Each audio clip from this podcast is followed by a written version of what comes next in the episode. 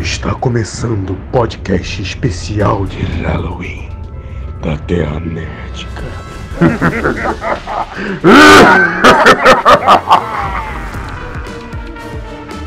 Saudades a toda a nação nédica, sejam bem-vindos a mais um especial de Halloween. Em homenagem ao John, o maior terror do ano foi acreditar que ela ia voltar e não voltou. Matheus Bonucci. Tá cada vez mais difícil gostar de filmes de terror. Arthur Renan. Qual o seu filme de terror favorito?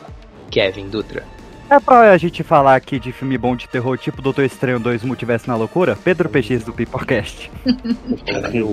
já. Se tem criança, o filme com certeza vai me fazer dormir mal de noite. Isadora Gomes.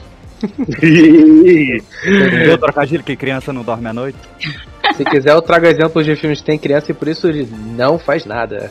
Não, eu, eu lembro que no último episódio especial de Halloween, o PX falou pô, que o Rua do Medo 2, né, que tem campamento criança morrendo, bom demais. Então, Bom demais, porra. Caraca, muito bom. Aí, isso já me vendeu, porque eu não tinha nenhum interesse em ver esse filme. Porra, não, vê- para, no- para no 2. Massacre da Serra Elétrica que dava acampamento, matando Viu? criança, isso aí. Vê o 1, 2 e segue feliz. Então, eu não consegui terminar o 1, porque aquelas Ah, bosta de monstro derretendo em gosminha de Stranger Things me Ah, deixou é, é, bolado. Ah, não, Não, o 2 não, não. o do, é Melhor, mais pé no chão. O 2 é mais pé no chão. legal, e tem é, a é. série 5, pô. Aquela menina bota demais. É, eu gosto. Ah, estamos aqui de volta para falar nossa tradição, né? Desde o nosso início do podcast, que é se reunir para fazer um especial de Halloween falando dos filmes de terror, como a gente acabou não fazendo ano passado. Eu não por quê? Eu acho que é porque a gente estava ocupado falando de um monte de série, tava tendo seus anéis, Casa do Dragão, tudo no mesmo mês, né? Enfim. E, então a gente vai fazer aqui os nossos filmes de 2022 e 2023. Sim, né? Como às vezes o filme de 2022 lança em 2023, tá tudo, tá tudo junto, é a mesma coisa, né? Depois do recado.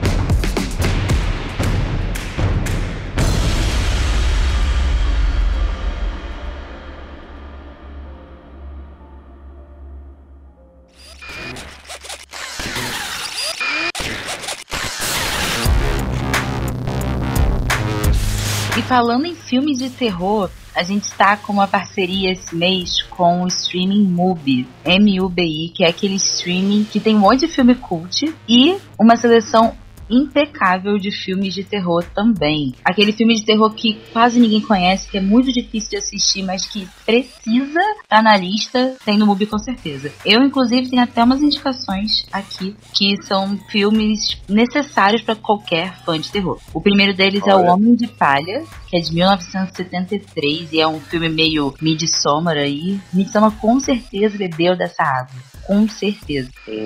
E um outro filme também que é muito legal, assim, precisa também ser visto, é o There's Nothing Out There. E como ele foi um dos primeiros filmes a abordar metalinguagem no terror, muitos rumores surgiram quando Scream, que aqui no Brasil é conhecido como Pânico, foi lançado. E em 2015 foi feito um documentário chamado Copycat, que também está no MUBI, e é um documentário super curtinho, de 15 minutos, que fala exatamente isso, sobre as comparações entre There Is Nothing Out There e Scream, e defende um pouco o ponto de vista do diretor também. É muito interessante, vale super a pena conferir, porque dá um outro olhar sobre o terror no cinema nos dias atuais e também naquela época. E por fim, tem um filme que é um dos meus queridinhos, que é o Atração Mortal, de 1988. Um dos primeiros filmes, talvez o primeiro filme da Iona Ryder, onde tem muitas patricinhas ali querendo mudar a escola e um pouquinho de assassinato também. Enfim, tem muito filme bom no MUBI, vale super a pena ir lá conferir.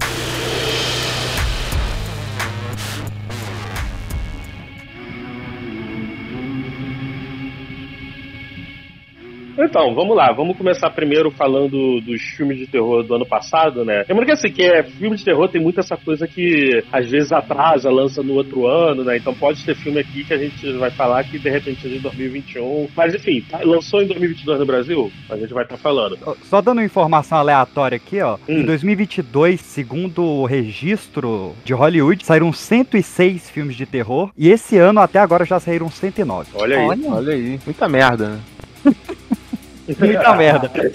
eu já vou começar criticando o filme do Arthur, hein? Cara, Ih, Então, o meu filme é até um alerta aqui pra você que gosta de filme de terror, não vá ver, entendeu? Eu quero.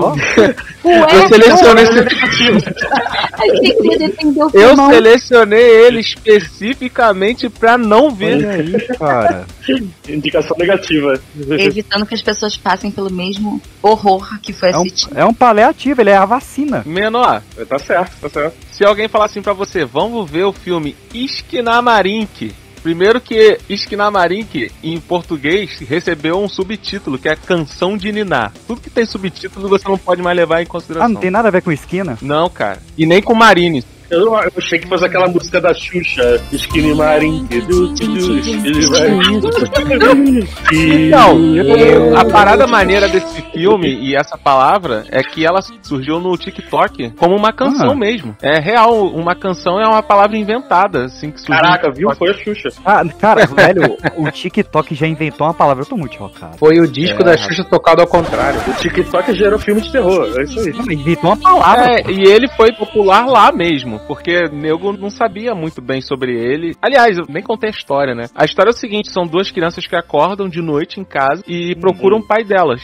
Eu procuro o meu às vezes. Ah, Só que o pai sumiu e as portas e janelas da casa também. certo. Pronto, acabou. É, é isso, começa o filme. Ué, peraí, acabou o filme? Acabou, começa o filme. Mas esse é o, é o ponto, assim, mais maneiro do filme. Que você vai acompanhando, é como se fosse um, uma fita cassete, né? E o diretor, ele fez o seguinte, ele gravou sempre da altura das crianças. Então a filmagem é sempre da maneiro. altura das crianças. É muito, muito maneiro essa Ah, estética, tá. assim, meio de poluído. A casa é bem, bem complicada, assim, vai acontecendo várias paradas na casa. Só que, mano, isso daqui claramente é um curta. Tá ligado? Se fosse um curta, ia ser foda esse filme. Mas Eu não, queria até comentar isso, que na verdade, pelo que eu li sobre esse filme, ele é um filme experimental que o diretor inicialmente ia fazer um curta. Ah, cara. Mas ele decidiu fazer um longa-metragem para poder colocar em alguns festivais canadenses. Tá errado, otário. Ele queria fazer um TikTok, aí aumentou pra um curta. Isso me lembrou o, o filme do Almodóvar, que tá no cinema, que na verdade é um curta de 30 minutos e tem uma entrevista de 50 minutos logo depois Hã? sobre o curta de 30 minutos. Caraca, é um fofarrão, né, bicho? É Esse bizarro, Moldova. cara. É tipo lá, uma hora e tanto no cinema, aí você vai, o negócio acaba, de repente você fica. Hã? E E aí- tu, tu é obrigado a ver os extras agora, não tem Por opção. isso que eu não confio em Pedro. O quê? Assim, já é Pedro PX.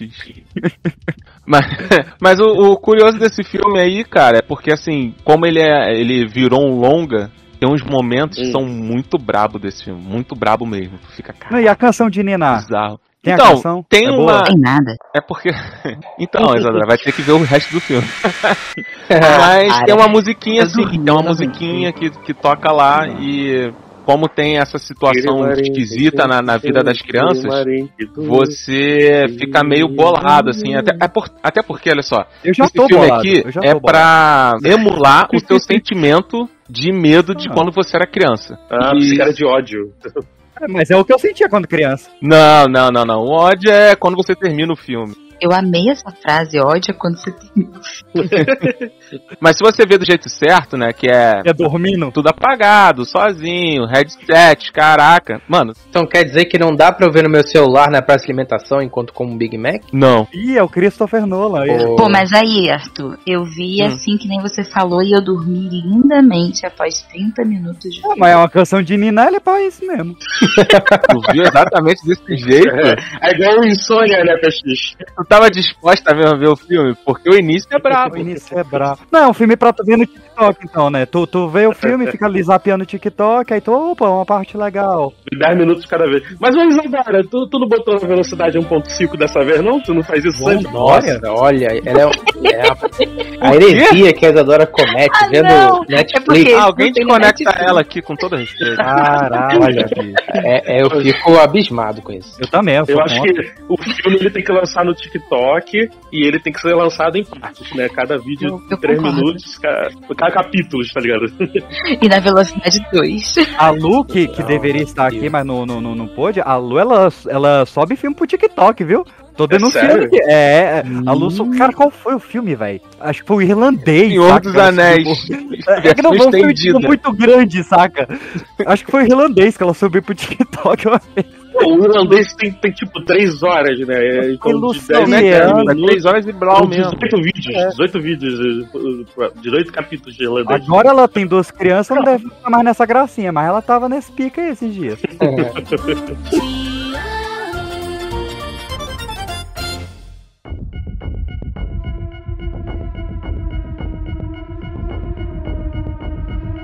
O meu filme de 2022 é, sem dúvidas, assim, se me perguntarem um filme de 2022, eu falo esse, que é o Telefone Preto. Por quê? Por que, que eu falo ele? Porque, um, ele é baseado num livro com o mesmo nome, maravilhoso, do maioral Joy Hill. Quem é Joy Hill? Você pode me perguntar. Joy Hill é nada mais nada menos do que o filho do Stephen King. Ah, ele deve adorar ser relacionado só comigo. Mas é assim que as pessoas conhecem o. Ele, ele tirou o King do nome pra galera esquecer isso. Mas ele é. E ele bebe muito da água que o pai dele bebeu, porque no telefone preto tem referência pra caramba de tudo que o Stephen King já fez. Principalmente It. Qualquer coisa, viu?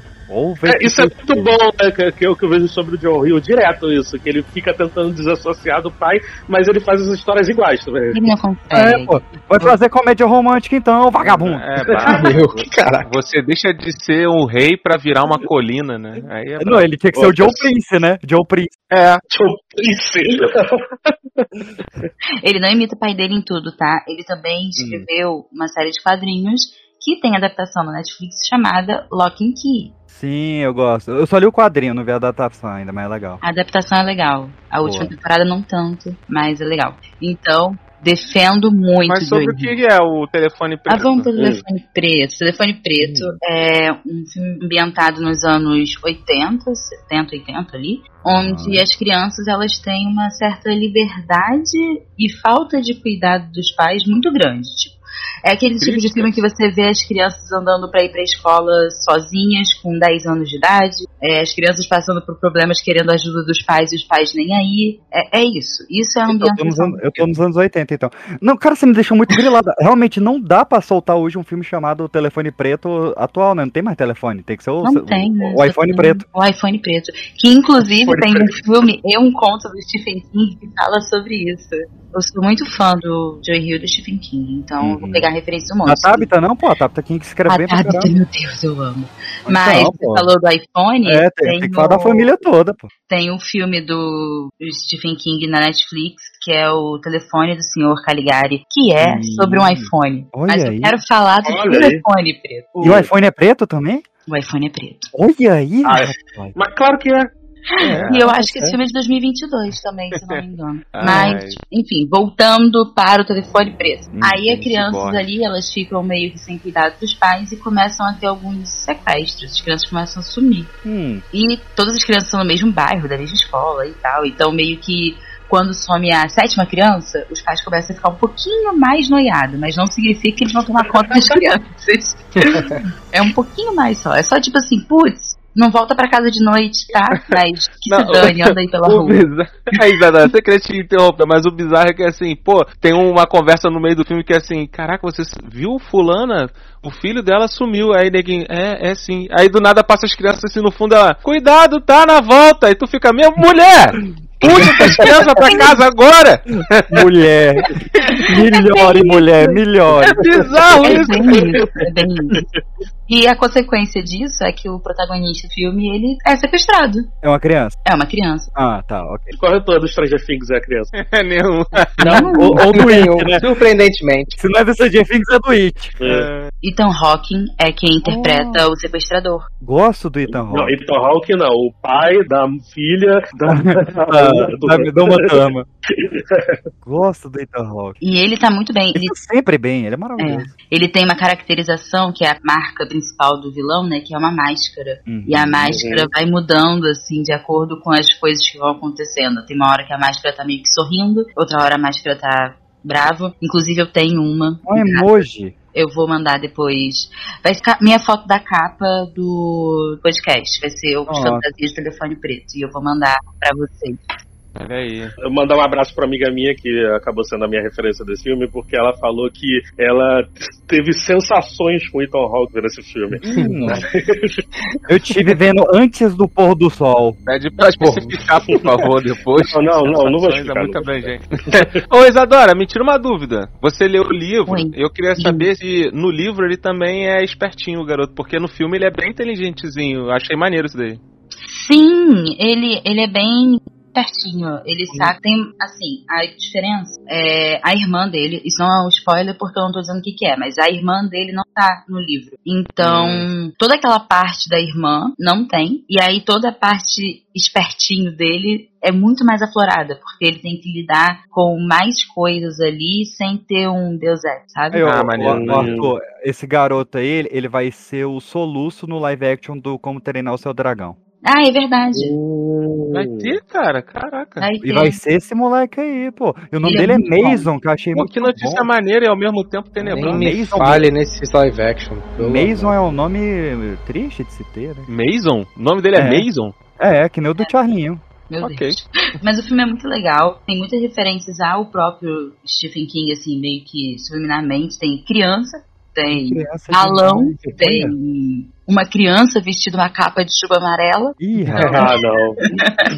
Cara, esse filme foi muito legal mesmo, assim. Eu lembro. Porque normalmente, cara, terror, infelizmente, fica sendo umas coisas meio que só pelo susto e muitas vezes o texto não é nem nada Aham. demais, sabe? Então, esse filme eu lembro que um grande lance dele era não ficar toda hora falando as coisas, e sim ele mostrava as coisas acontecendo, que era botar em contraponto o bullying que esse garoto sofria na escola. E, Uhum. no fundo, fotos de crianças desaparecidas. Então, enquanto você via a vida dele desenrolar, você aos poucos ia coletando informações. Tipo, ele estava desligado nessa coisa do sequestrador porque ele tinha outros problemas na vida dele, que é, Ele estava pai perdido bêbado. pra sociedade. é o, o pai, o pai alcoólatra, o bullying que ele sofreu na escola, que era um bullying violento, não era só, tipo, zoação. Não que só zoação seja nada demais, porém, ele realmente apanhava feio na escola. Assim, E, cara, no fundo você olhava assim num poste e vinha uma criança desaparecida. Aí depois, uma outra cena, tempos depois, já tinham três crianças diferentes desaparecidas. Então a parada começou a passar por ele, mas sem ele se tocar muito, né? Cara, isso é muito maneiro. Eu gostei muito. Vou ver, vou ver. Tem na locadora vermelha? Vou ver. tem nos seus pulos Flix. Olha aí. Não, pô, deixa- vamos, vamos ver aqui, vamos ver aqui. Eu acho que tá no Prime, mas pra alugar. E eu indico a leitura do livro também, que o livro, O Telefone Preto, ele é um livro de contos, ele não é um, um livro único. Mas ele seguiu o Stephen King mesmo. Inclusive tem um conto com Stephen King. Mas eu indico bastante. É um ótimo livro e eu sou muito Vou ler. Eu ainda não li nada que não seja quadrinhos do Joe Hill, isso é uma falha de caráter meu. Também Uhum. acho. Não sei a conjugação correta, mas. Mas eu gosto de livro de conto dessa família aí. E então leia esse e todos os outros dele. O nome do livro de contos é Telefone Preto? Mas sim, o livro é o Telefone Preto. E eu acho que hoje, dia 10 de outubro, tá em promoção na Amazon. Olha, eu, eu não- eu já gastei minha cota hoje. Eu comprei livro demais hoje. Mas, mas tá lá, quem tiver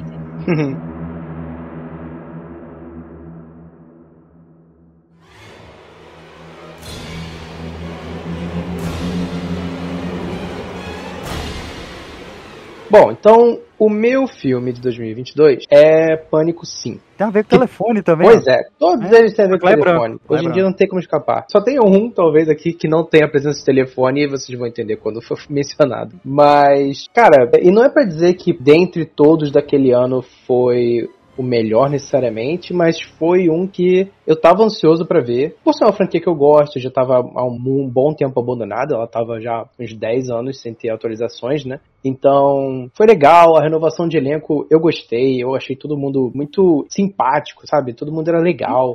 E sabe quando você não tem personagens que você odeia? Que Aham. terror, principalmente terror teen, ele tem essa mania de querer botar os adolescentes muito nojentos pra você falar, tipo, ah, eu nem ligo se eles morrerem. Que pra mim Uhum. perde a graça, assim. Se- é, depende do que você né? Se você Pra quer ir no filme Pra de mim, terror. quem mudou isso foi o próprio Wes Craven. No Pânico Pois de é. 96 eu amo todos. Pois é, exatamente. Exato. E eles não são necessariamente adoráveis, mas eles têm um carisma. Então, assim, isso pra mim é que faz a parada ficar mais interessante. Porque quando eu era criança e eu via Sexta-feira 13, né, aquele monte de filme que tinha, eu não tava torcendo por ninguém. Eu tava lá pra ver o Jason cortar adolescentes ao meio. Ponto. Eu não tinha preferência, sabe? Então, isso chega uma hora que você não tá lá pelo terror e você tá lá só pelo sangue. Eu imagino que seja a vibe da galera que gosta de ver Terrifier, essa parada assim, porque você não tem motivo pra acompanhar a história de ninguém. Ver filme igual a Isadora faz. Você pode botar as cenas entre morte no 2.0, acelerar o passo, que, que não importa a história de ninguém, e aí você chega na parte da morte, você, ok, assiste até em câmera lenta se quiser, né? Faz um, Pesado. Usou como exemplo. faz a Snyder Cut do, do filme de terror, põe em câmera lenta, põe em preto e branco, e aí, cara, você admira aquela sanguinolência. Mas não existe medo. E aí não é o que eu quero. Eu quero ver filme de terror pra assistir medo. Dito isso, Pânico 5 me dá medo? Não necessariamente, mas eu tenho um nervoso de faca. Eu acho que isso é uma coisa bem comum. Eu acho que todo mundo aqui pode compartilhar desse nervoso de tipo, se você é assaltado por alguém de arma, é tipo, beleza, eu vou passar minha, meu celular, minha carteira, ok. Agora ele vem de faca, tipo, cara, e se ele me esfaquear? Como é que é uma lâmina entrando na minha pele, sabe? Tipo, é um, é um outro terror. Eu- Eu já fui assaltado, torturado com quatro tipos de armamento. Oi? Né, com com arma de fogo, com faca, com um ferro de passar roupa, que foi a parte da, da, da tortura, e com guarda-chuva. Não, pera aí. Você tá- E. Eu, eu, eu quero rir, mas eu Oi. quero saber se é sério. Não, é sério, mas pode rir. E Não, como assim?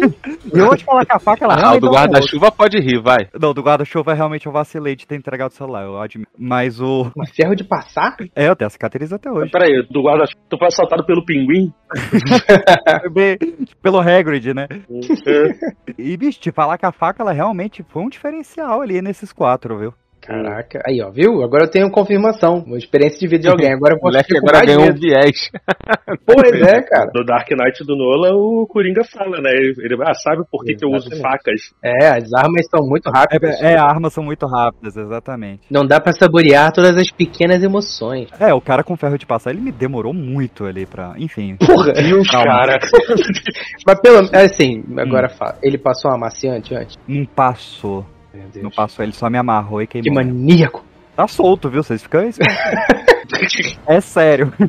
Caraca. Enfim, Ah, E, cara, eu sinto que o Pânico 5 foi um- uma mudança, assim, na violência, tá? Não é nem no terror, é na violência. Porque os outros Pânicos, ele não tava tão focado na brutalidade. Eu acho que esse foi o primeiro Pânico brutal, né? Que foi aquele que a gente vê um personagem ter a faca lentamente atravessada pelo pescoço, né? E tá bem ali em foco. Você não Hum. tem aquele corte rápido pra... Ah, o que, que será que aconteceu? Não. Ele está admirando a faca entrando. E Cara, é- é- tudo bem que as pessoas viram um pouquinho assim super-herói, porque todo mundo aguenta 17 facadas e, e ninguém morre. Mentira, tem gente que morre. Mas assim, a brutalidade é algo que foi o diferencial. E isso é, grande parte, a belíssima edição de tanto do filme em si, do, do corte. E não foi uma pegadinha. É, pois é. Mas também do som, cara. Eu acho que som é sempre uma coisa esquecida em filme de terror. E é parte vital, assim, você ter a mistura certa do que vai ser o som da facada entrando. Porque ninguém sabe qual é o som da facada entrando. Aliás, nem deve ter som. Você. Aliás, X. TX, fala eu aí. Não vou, eu não vou comentar essa Agora é. Eu aí, falar pai. que o cinema dá uma vangloriada. O cinema dá uma vangloriada, não faz esse barulho Mas todo. faz em forma de beatbox, por favor. É, cara, é o mesmo de tu cortar uma picanha crua, cara. Só que é mais molhadinho. Nossa! É porque geralmente tem um grito.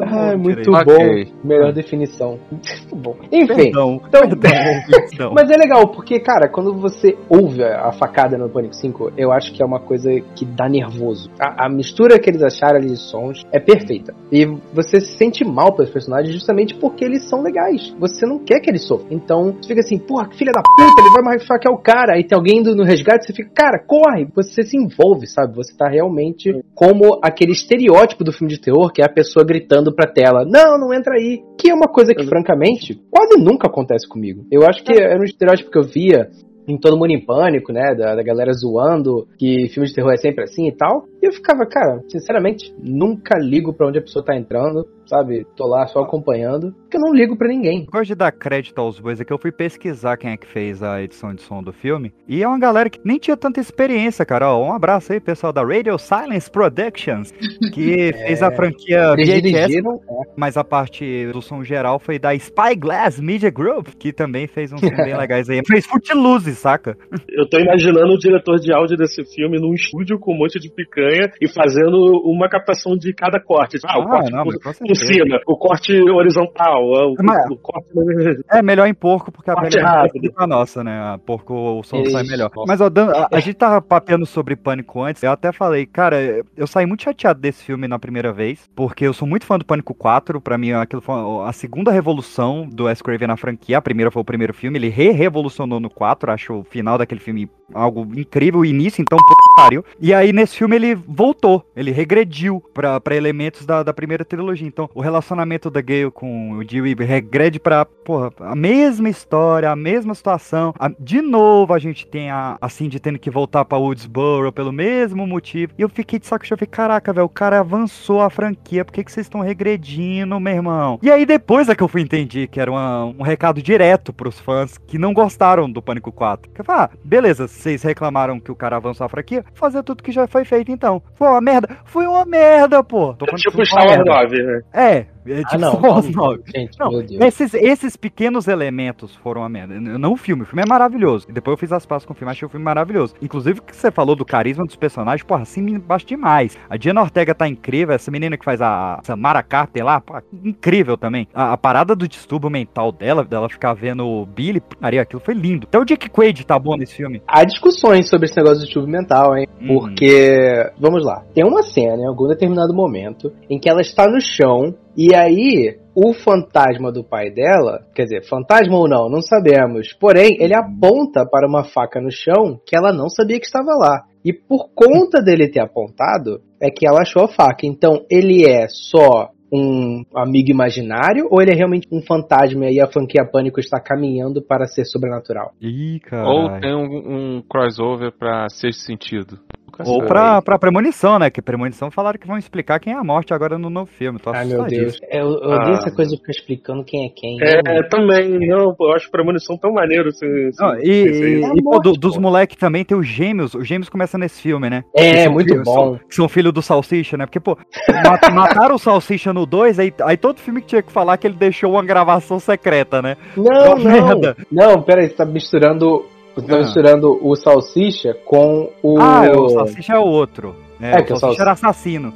É, exatamente. É, é o não outro, é é spoiler, outro. gente. É. Só... É, porra, o filme é de 96, pelo amor de É. Deus. Vamos lá. O Salsicha era o assassino, verdade. É o nerd lá, o, o É nerdão. o. Eu esqueci o nome dele. nerdão que é fã de James Cameron, por isso que eu sempre me identifiquei muito com ele. É, isso. E, pô, é, é, consertaram agora, né, velho? Trouxeram dois, é, são sobrinhos dele, né? São. Que, que, é, que é filho daquela menina, a Marta Mix, acha ela estíssima. aquela É, que ela faz a ela. irmã dele no terceiro filme, né? Isso, adoro, ela é muito esquisita, aquela menina. É sensacional. Que ela fazia. Sim, que ela não tem queixo. É verdade. Mas Ah, aí é bullying pra caramba com a ela é pobre da menina. esquisita. Não, é, ela, Todo não, ela tem uma estranheza necessária pro filme. Ela, É. ela tem aquela estranheza que cativa. É, é tipo Cillian Murphy, saca? É claro que isso entra em território de estereótipo, mas. Ah. Sabe quando a aparência da pessoa te diz muito sobre a personalidade dela? E aí, tipo, você entende como ela poderia ser irmã daquele cara que era tão excêntrico e, Aham. e, sabe, muito cheguei, assim. Ela é muito mais comedida e escondidinha e tá confortável nessa posição de pessoa mais introvertida. Então, são opostos que se completam muito bem, assim. Maravilhoso. Só pra gente já fechar, teve o Pânico 6 depois, que é uma referência ao Pânico 2, né? Assim como o Pânico 2 Side Woodsboro, o Pânico 6 sai. do- Pânico foi- 6 Pô, é uma é. referência a Então, Jason Ataca Nova York. Também, claro, mas você tá tirando o elenco de Woodsboro, assim como no Pânico 2 foi um absurdo, vai tirar o elenco de Woodsboro e tal. e. É, Não, pera. Nova York. Hum. Ué, não, não foi no 3 que saiu de Woodsboro? Não, o 2 é na faculdade, pô. É verdade. É porque É. o 3 é em Hollywood, né? É, então, no, o 3 volta entre aspas, né? Que é o cenário de É, ele, é, é, tá- mais uma vez a Meta Ligode, né? Que é a eu casa dela como que um cenário. Eu quero ver como que eles vão referenciar isso no próximo, né? No 7. Pô. É, eu tenho boas expectativas para esse próximo, sabe? Vai ser Natal, né, cara? Pânico de Natal, velho. Pois Muito é, olha doido. só, esses são os Uh, temas, sabe? interessante, hein? Pô, isso é maneiro. Não, eu já tô vendo o pôster do. Ghostface com, com um chapéuzinho de, de Papai Noel, vai ser lindo. Ah, com Pô, certeza. Claro, claro. É. Cara, é. inclusive vai teve terror de Natal desse ano aí, né? Mas eu acho que é melhor não falar isso. Não. Teve, não, teve um com o cara do. O David Harbour. Isso. David Ah, Harbour e o Papai. Noel. Não Nossa, sei verdade. Alguém viu? não vi. Não. Não, ainda bem. Eu quase. Não vi. o Ó, filme. tava na minha lista, ainda bem que não tava em nenhum streaming. Ai, Mas aí, Pânico 6 também, eu acho que. Eu tenho um- uma coisa que eu não gosto de Pânico 6, tá? É, assim, assim que acabou o filme, eu tava maravilhado, cantando Demi Lovato, caralho. Tava nem aí. Mas, é. Faltou mais morte, né? E é o Eles problema. segurando essa galera aí, né, cara? É, já tá com muito segurando. preciosismo com a galera que tá só no segundo filme da franquia, né? Então, Sim, já, já galera foi vira uma bufada de alfinete e Na, a última acontece. cena que. Não vamos revelar, né? Mas na última cena que mostrou, porra, tá? Boa. Não é possível. É, pois é. Que é, assim, é meio o novo Dewey, entendo. Essa é a referência, o novo Dewey. Mas, pô, o Dewey chega a ficar manco, né? Ele fica com problema de, de nervo, né? Da primeiro filme já, do primeiro pro segundo, ele já tá manco. Então, vamos ver o que, que o super atleta vai ter, né? De, de, Ele teve que ver a esposa dele fazendo Friends, né, porra? Foi foda pra ele. é, qual é o próximo filme mesmo? Só fazer uma menção, não vou perder tempo falar do filme, mas só fazer uma menção à coitada da Diana Ortega aí, que eu fiz o quê? Uns quatro ou cinco filmes nesses últimos dois anos de terror. Fora o aí. Ortega, se cuidado se você vai falar dela aí. Tô E eu defendendo não, não, ah, quero ver tu defender, porque eu vi ontem o Defendo. Estúdio 666, o filme do Foo Fighters. Não e vou defender de tanto Deus, mais, não. Ela tá Pelo lá. amor de Deus. Ah, Ah. é, é, tá, ela é a primeira a morrer. No filme, eu caguei, caguei pro spoiler. É a primeira cena. É Tudo primeira bem. É o, é o filme do Tá Foo Fighters, gente. desesperada. Tá Não, desesperada. mas ó, na, na- a, a franquia Pânico, cara, pra mim é o melhor trabalho dessa menina, velho. Ela tá muito Bom. bem nesses dois filmes. É, é. Ok, ok. É que no, no, no Pearl ela também tá muito bem, né? Mas Não, no, ela não tá no Pearl, tá no X. no X. É Ah, porque, pô, máquina. os dois filmes saíram no mesmo ano, no mesmo elenco. É, saiu, saiu, né? E já quer puxar pra, pra falar então do. do- do- Não, é, não é porque esse é o meu de 2023. O meu de 2022 é outro. Ou eu tô confundindo os anos. Ah, tá confundindo. Ué, ó, é, o, o X é, 2022. Um é de e- 2022, que é o X. E É. o Pearl. É muito escroto esse nome. É, Pearl. Também é 2022. é, mas lá fora, aqui Mas chegou, não é. 2023. aqui Então chegou só em falar- fevereiro. Então eu vou falar Hum. de 2023, que o meu de 2022 é outro. Olha, tá.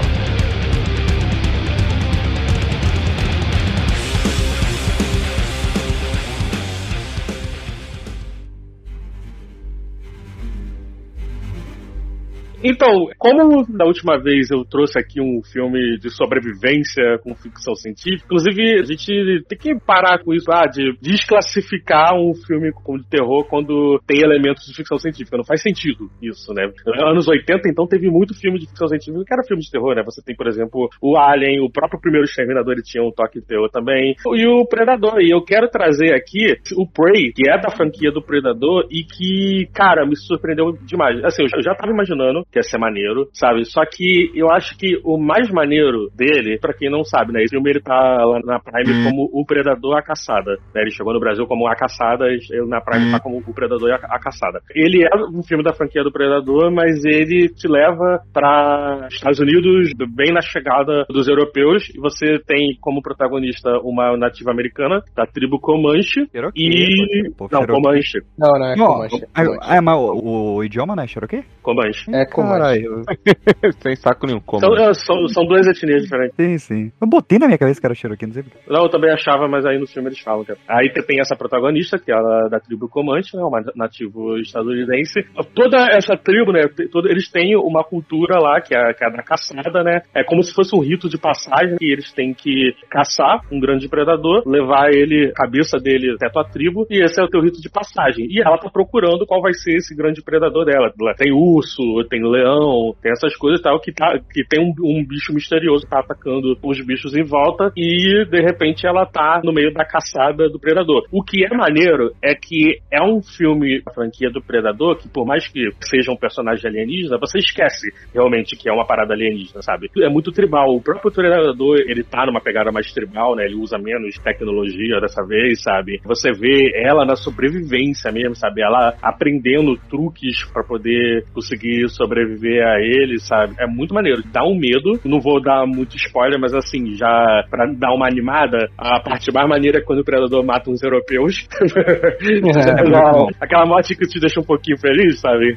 Mas é muito maneiro, cara. Te cativa muito com a personagem, sabe? Tu torce muito por ela. Fora que esse predador, ele é visceral, né, pai? Sim, Maluco sim. Brabão mesmo. Eu gostei Tanto que também. nos bastidores da produção, o nome desse predador era tido como Feral Predator, né? Tipo, o predador mais animalesco, né? Então, é bem nessa pegada mesmo, cara. É pra refletir a brutalidade, justamente por ele ter menos armas de fogo, digamos assim, ou de energia. É. Ele tá muito mais nas armas brancas. É, então, ele usa só as armas mais tecnológicas quando ele tá enfrentando os brancos mesmo. É porque, assim, pra quem não sabe muito da, da franquia do, do Predador, ele caça por esporte, né? Então, assim, o filme explica isso. O filme é a maior parte do ponto de vista da personagem. Mas quando você vê no ponto de vista desse Predador, você percebe que ele não tá atrás de qualquer presa. Por exemplo, ele tá, tá eh, reconhecendo o lugar, né? Ele não conhece, né? Ele tá vendo, ah, tem um animal ali. Será que ele é um predador? Porque ele tá vendo, sei lá, ele atacando um inseto. Aí, de repente, vem um predador maior e pega aquela presa ali. Aí ele, ah, então aquele é o predador que eu vou atrás, entendeu? Ele quer ir atrás do maior predador daquele lugar. Então ele começa a, a tentar ir descobrindo até ele encontrar os humanos. Então, assim, ele não vê um humano como uma ameaça se ele não tiver armado, por exemplo. Isso é muito interessante, que é o que faz ele atacar os europeus quando eles chegam. Isso é muito maneiro. Bem legal. Porque ele tá literalmente subindo a cadeia alimentar até Sim, achar sim. o topo da cadeia e ele quer ficar lá, né? Isso. Tanto que, cara, tem cenas icônicas, assim, que. Porque vamos pensar o seguinte: Predador, Predador 2, teve é, Predadores, e aí veio aquele O Predador, aquela merda que eu quero esquecer merda. que eu assisti. Teve Alien vs Pregador. É, também teve isso. Dois Alien vs Predador. Então, assim, a gente já viu bastante do modo de luta do Predador. E ainda assim, esse sendo já o quê? Oitavo, oitava vez que a gente É. vê o Predador na telona. E, cara, ainda vejo coisa nova aqui. Tem cenas Sim. que são a primeira vez de toda a franquia, né? A É cena com o urso é muito bonita. Pô, Não, é, como você tá vendo do ponto de vista dessa personagem que tá sobrevivendo, isso é muito maneiro, porque é- você tá vendo o que ela tá vendo e como ele fica invisível, então você não sabe de onde tá vindo. Então, assim, eu acho muito maneiro porque ele voltou realmente a ter aquela pegada que é de você sentir medo, né? Enquanto você assim, sentir medo pelo personagem, e não, tipo, filme de ação que acabou se tornando com o tempo, sabe? É, ninguém sentiu Sim. medo pelo Schwarzenegger no primeiro. pois é. Falando do primeiro filme, o motivo da minha confusão é porque o Sonny Landham, que era o do, do, do primeiro filme, ele é Cherokee. Do primeiro, ah, de sim, 87. é. Ah, Sim, sim, o da risada. É, eu fiquei com isso na cabeça, porque ele morreu recentemente, né? Eu fiquei com isso É. na cabeça, troquei os poucos. Mas eh, vale muito a pena ver o filme. Aliás, tem uma referência a ele muito boa. Pô, foi sensacional eles lançaram o filme no, no idioma Comanche, foi incrível. Cara, Tem as duas versões, né? É, e uma uma pena que a, eu vi pelos Star Plus, eles não têm o idioma comum pra você assistir. Tem, tem sim, tem sim, eu quero falar isso. É. Tem, eu, não- eu, não procurei num. É, como é porque eles esconderam. Hum, Se você for na página do filme Ah. e depois for em extras, você dá play no filme por ali e ele já começa em Comanche. O Ah, único olha aí, problema olha é. aí. É, mas aí tem um problema. A legenda só tá disponível em inglês pra essa versão em Comanche. Mas aí tu faz um. Ih, dei propaganda de graça, cara. A gente não é Jovem Nerd, não. Não tem patrocínio, não. Não, mas eu achei um vacilo, mano, é deles peidarem na mariola nesse sítio Peidaram, aí, peidaram, peidaram. Porque a ideia do diretor era gravar com a- o idioma comante, e aí Uhum. é que rolou, pode ter sido pressão, ou então pode ter só querendo alcançar mais o público americano, né? E eles lançaram em inglês. Eu fiquei, Arthur, pô, É. Arthur, pega a ideia, o cara fazer É. essa mesma sequência de outro filme do Schwarzenegger e botar o nome Comanche para Matar, hein? Putz. Eita. Olha aí, ó. Não, então, eu soube isso, que o filme ele foi gravado, ele foi gravado em Comanche, né, mas ele chegou pro cinemas estadunidenses dublado em inglês pelos próprios atores, né. Não, é o, é o Não, contrário. o contrário, Eles mano. lançou essa semana o Blu-ray do filme, que eu Caraca. preciso ter. Mas não tem no Brasil ainda, então preciso ter, porém preciso ter dinheiro antes. Hum. E aí, uma das cenas deletadas seria um, um Hum. começo alternativo, que é justamente a cena que ela tá no. tipo um riacho com o irmão dela, tentando acertar uma águia, e, e aí o irmão dela. Com, com facilidade acerta. Aquela cena seria a primeira primeira, não seria aquele amanhecer e tal, ela acordando na cabana dela. Seria aquela primeira cena em que eles começariam completamente em Comanche e migrariam pro inglês pra você sabe, ter aquela sensação de que interprete como se eles estivessem falando em Comanche o tempo inteiro. Uhum. Mas não aconteceu na edição, isso foi mudado. Então, eles gravaram do início ao fim em inglês. Porém, para a versão em Comanche, foi o que você falou. Os atores voltaram para a cabine de dublagem e redublaram seus personagens. Peidaram, peidaram. Arthur tá certo, peidaram, peidaram. É. É. É, então tá certo, peidaram mesmo. Mas, assim, é um filme que faz ótimas referências ao passado sem ficar super na cara, que também é um problema hoje em dia, que, assim, eu posso até usar um exemplo do filme do Flash, que é o, o Michael Keaton, que, Hum. tipo assim, uma coisa é você falar frases icônicas do Batman, outra coisa é você falar uma frase aleatória que o Bruce Wayne falou lá no primeiro filme e dizer que isso é uma frase icônica do Batman, tipo, pô... Aquela frase, é, tipo, você quer ir à loucura? Vamos à loucura. Tipo, cara, isso é uma frase. Só, Ninguém lembrava, vou, vou, vou, ninguém lembrava dessa frase. Tipo, isso não é icônico necessariamente. Então não é só porque o personagem falou no filme que precisa ficar repetindo todas as vezes. Então, Predador, todas as frases são icônicas. pois é, mas Você nesse é eles, eles colocam num contexto que encaixa bonitinho, não fica parecendo que foi só empurrado ali, vamos falar isso aqui. E até visualmente, várias diferenças. Por exemplo, você falou do Sonny Lanham, né? Que morreu recentemente. E no final do primeiro Predador, ele, na hora de escapar, ele pensa assim, cara, não dá. Eu vou parar aqui, vou enfrentar essa criatura. E ele para, né? Depois de atravessar o tronco, ele pega o Uhum. facão e corta através do próprio peito pra sangrar e atrair a criatura, né? Sim, cena linda. No Prey, o irmão dela, quando é capturado Uhum. pelos europeus, é cortado através do peito da mesma maneira. E colocado Uhum. amarrado na árvore pra servir de isca. Olha o easter egg, bem Pois é. colocado. Tem muita coisa boa, cara. E. Tem coisa boa. Tem easter egg até de God of War. Esse, esse Pô, filme, cara, muito bom. Muito esse filme, bom. esse filme é ele, não, ele não bom. foi lançado em preto e branco também? Não rolou um Zack Não. Snyder com ele? Ih, Teve, Não, teve, teve. Acho não teve, não o que não ideia, teve? mano. Acho que você tá pensando em Logan ou Mad Max. Que isso. Ai, Logan, deu até Que vontade tem de tudo rever. a ver. Pô, Aliás, Logan é bom, né? Tocou o Johnny ver Cash. Logan né? preto branco, eu recomendo muito. Mas enfim, dos filmes de terror que eu vi desse ano, é porque assim, eu, eu já falei isso algumas vezes, né? Que é até porque eu tô pegando, acho que o que o Kevin tava falando aqui, que ah, que filme de terror não tem que ser só jumpscare. Quando ele fica só no jumpscare, ele simplesmente. Eu já tô prevendo o jumpscare, então não, não me pega mais. O Slash era a mesma coisa, acabou se tornando comédia pra mim. E eu acho que muitos dos filmes acabaram pegando essa veia né, de tipo, ah, vou fazer o Slash de comédia. Inclusive, um dos que tá na minha lista é assim também. E esse foi realmente um que eu, tipo, eu senti realmente de tipo, pô, aquela garota, ela tá ali querendo sobreviver, tá ligado? Então, assim, eu senti o, medo que ela tava sentindo, eu senti a vontade de sobreviver que ela tava sentindo, então por isso que eu trouxe esse. É a galera que sai da caixa que a gente tá trazendo aqui, né? Tipo, o James Wan é, um cara que faz o jumpscare, mas faz um jumpscare bem feito. O, a franquia Pânico tá fazendo um slash, um slash bem feito, saca? Então, assim, não precisa reinventar a roda, pô, é só fazer o trabalho direito, vagabundo. Caraca. É, assim, ele serve como um gênero slasher, de uma certa maneira. Né? É verdade. Tem pra todo gosto, tem pra todo É verdade, é verdade. Flex.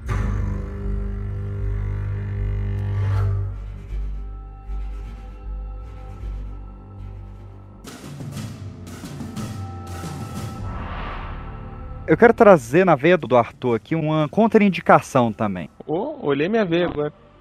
Que eu quero falar da nossa queridíssima Asylum, essa empresa maravilhosa que faz os mockbusters. E, e Ah. antes de, de introduzir o filme, eu quero introduzir um pouco a Asylum pra quem não conhece, que é uma empresa que ela basicamente ela pega o blockbuster do ano e consegue uma brecha legal pra fazer uma não é nem uma paródia, ele faz a sua versão desse filme com baixo orçamento. Então, por exemplo, no ano que saiu Snakes on a Plane, eles fizeram Snakes in a Train. Quando saiu Transformers, fizeram os Transmorphers. Transmorphers, eu lembro. É, Alien vs Predador, eles fizeram o Alien vs Hunter. High School Musical, o Sunday School Musical, saca? Quando saiu o Abraham Lincoln Caçador de Vampiros, eles fizeram o Abraham Lincoln Caçador de Zumbis. É, Tem, é, tem uns maravilhosos. Cara, quando saiu Pacific Rim, eles fizeram o Atlantic Rim, cara. É muito descarado. Ah, E, assim, an- antes, eles ainda davam essa zoada. Agora eles estão foda-se. Os caras lançaram um filme chamado Battle Star Wars, que é uma, um- uma regravação de Star Wars com baixo orçamento. Lançaram no mesmo ano de Duna o Planet Duna e, junto com Caramba. Avatar 2, o Batalha de Pandora.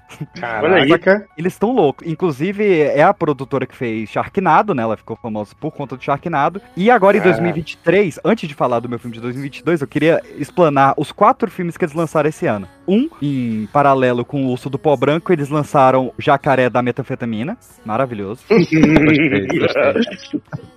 Por causa do anúncio que vai ter mais um Planeta dos Macacos, eles lançaram o Macaco versus Mecha Macaco.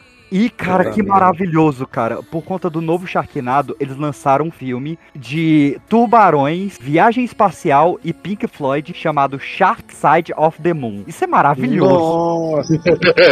Maravilhoso. Aliás, Mas- eu tô achando que o Macaco vs Mecha Macaco, na verdade, é paródia de Godzilla vs Kong, que tem o Mecha Godzilla. É, é porque, eles, é, é porque ele- tiveram uns que eles foram bem no Godzilla vs Kong também, saca? Teve Ah, o tá. Macaco vs Lagarto, acho que é, Ape vs Lizard, uma coisa assim. Caralho, que E-.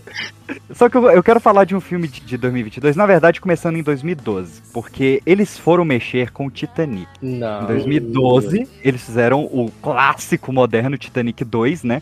Que é um filme sobre denúncia ao aquecimento global. Hum? E, e- e que o Titanic ele, ele afunda dessa vez por conta da- do derretimento da geleira, olha aí. E o Isso é Titanic pega Poseidon? fogo. É, não, é uma paródia de tudo ali. E, e o Titanic pega fogo, é uma maluquice. E agora, em 2022, eles fizeram o grande Titanic 666. Olha aí. É, que foi para tanto para relembrar os 110 anos do naufrágio e também uma paródia do estúdio 666, que é da concorrência. Do que que se trata esse filme? Vamos lá. Eu, eu, eu vi esse, Esse filme. é o filme? Esse é o 2022? É, Titanic 666. é Mas que eu não escolhi. precisa falar mais nada não. Titanic 666 já é o suficiente pra ninguém querer ver Ah, esse filme. preciso. Ah, preciso falar. Ah, mas, Kevin, zoando, mas, tô mas- zoando. mas agora, agora eu fiquei curioso, pô. porque, me, Caraca. porque me pressiona. Porque eu, eu sou, eu sou da Sociedade Histórica Brasileira do Titanic, né? Como sabe, sou entusiasta. É, pô, vai rir agora do meu trabalho, pô. Agora Claro que não. tipo, Eu tô, eu tô com. Eu tô com tosse.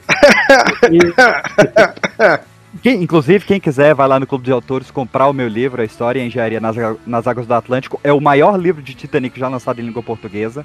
Compre lá. Olha aí. E lá eu falo do Titanic 666, que eu assisti numa live maravilhosa no Instagram. E, e o filme, ele abre em 1912, na época ali do, do, do naufrágio, e tem um, uma garota, o navio acabou de afundar, tem uma garota tentando sobreviver, e vem um espírito da água e puxa ela pra baixo. Ué? Eu falo, ó, tem alguma coisa aí. E sabe é, o que, que essa cena vai representar no filme? Nada. Essa cena nunca mais vai ser citada no filme saca? É uma cena de abertura completamente gratuita. Ela tá lá porque ela tá lá. Mas beleza. A gente passa pros dias atuais, a gente tem uma outra garota que não tem nenhuma relação com essa que morreu no início do filme. E é, essa garota ela tá vendo que vai sair o novo Titanic, o Titanic 3, o novo navio, né? Porque saiu o Titanic Uhum. 2 no outro filme e agora vai sair o terceiro navio, o Titanic 3. E esse navio ele vai ter uma exposição dos objetos dos sobreviventes. E a garota tá. Porra, que absurdo, os objetos, sobreviventes e tal. E esse navio começa a lotar de influencer, de Instagram, Claro. de Twitter, essa coisa toda. E essa mina vai lá, se finge de influência e pum, cai pro navio. Tá lá navegandinha, belezinha, e ela faz um ritual pra zumbis demoníacos invadirem o navio. E é essa a trama. Ela invoca zumbis demônios pra matar todo mundo que tá no navio. Você me lembrou, como é que era? Velocipastor? Pastor. Puta Velocipastor. Não, Velocipastor é um clássico. Ah, meu Clássico, Deus. tá maluco. É. Do mesmo diretor de Piranha Conda 2. Olha aí. Caralho. Não dá. Eu adoro cinema trash, cara. Eu adoro. Inclusive, É. vamos aí a votação. Eu quero muito fazer um podcast sobre a franquia Ataque dos Tomates Assassinos, que revelou. Pô, aí, olha, eu tenho que dizer um negócio. Hum. É, é meio vergonhoso. Hum. Mas quando eu era bem criança, eu tinha um medo do caralho. Eu tinha pesadelo dos tomates saindo da prateleira me devorando vivo. Pô, cara, é maravilhoso. O, o- o Ataque Eu dos Tomates Assassinos medo. 4 é uma obra de arte. Peraí, quatro? Eu sou- achei que Foi tinha até só o dois. 6. Foi até o Quê? 6. Ai, cara. Eu achei que tinha dois. Caraca, não é possível. Eles conseguiram extrair muito desses tomates aí. Caraca, vai ter o retorno dos tomates assassinos com Jorge Clooney. Que Meu coisa Deus. maravilhosa, cara. Vai ter George Clooney? Vai ter- Segundo a Wikipedia, Ele né? Pô, podia, hein? Podia, hein? Tá aqui, 2026, o retorno dos tomates assassinos com Jorge Clooney. Esse é o retorno de personagem de legado que eu defendo aqui. É, porque ele tá, né? Ele tá no de 91, eu acho que é o Tomates Assassinos engolem a França. Cara, esse filme. Vamos pra 2023? tomato ate my sister. Sacramento fell today. They're marching into San Jose. Tomato. A gente começar os filmes de 2023, vou falar aqui de Bugman, O Conto. Hum, É um filmezinho que acabou de sair, conta a história de uma família que acabou de perder a matriarca dessa família, e então as crianças estão meio que passando por um, um momento difícil, assim como o pai. E aí, uma entidade começa a atazanar a vida dos três. Cara, mas assim, eu vou te falar, esse filme tem uma camada muito braba por trás. Se você ficar só preso na entidade, você vai ver uma superfície branda desse filme. O filme é brabo, tem umas cenas bem maneiras de jumpscare, não são aqueles jumpscare escrotos, assim, são bem legais. Porém, PX, hum. você acredita que eu também tenho uma coisa contra esse filme? Ih, rapaz. Então, Hum. uma das protagonistas desse filme é a menina que fez aquela pequena Leia em Obi-Wan. Tá, ok. A Vivian Lira Blair. Que isso? Tô com ranço dela desde a produção do- dessa porra. Caraca, tem o meu amigo David Dastmalchian nesse filme, meu, meu parceiro aí, ó. Tem, Ah, tem. é? Eu- É, meu brother, pô, meu brother. Ele só faz papel assim meio de perturbado, né? Não tem um É, não, e, ele, e eu posso agora atestar que ele, fora dos papéis, ele é perturbado também. Vou te falar, a primeira vez que eu vi foi no Dark Knight, eu achei que era o Killian Murphy. Eu achei que era Ele lembra muito no- É, no ele tá Knight. como aquele maluco que tá ajudando o Coringa, né? É, que usou de policial. Agora, essa protagonista eu não conheço, não, Sophie Thatcher. Ela- Não, irmão, vou ser sincero. Mas ela tá naquela série que tá bombando aí recentemente. Jacket. Aquela Yellow é, Yellow Jack. Jack. Ela tá em livro de Boba Fett também, viu? É, ela é uma das motoqueiras Power Ranger do Boba Fett. Olha aí. Então, tudo que eu podia assistir contra. pra conhecer quem ela é, eu não vi. Tudo bem. que bom. Olha aí, ó. Esse filme tá no Star Plus. O melhor do filme é que assim, ele tem o tempo total de 1 hora e 38. Mas maluco, Certo. 1 hora e 20 de filme. Ó, lindo. Filme de Lindo. terror é isso Ah. mesmo, rapaziada. Rapidinho, pá, contou, fechou, acabou. Concordo.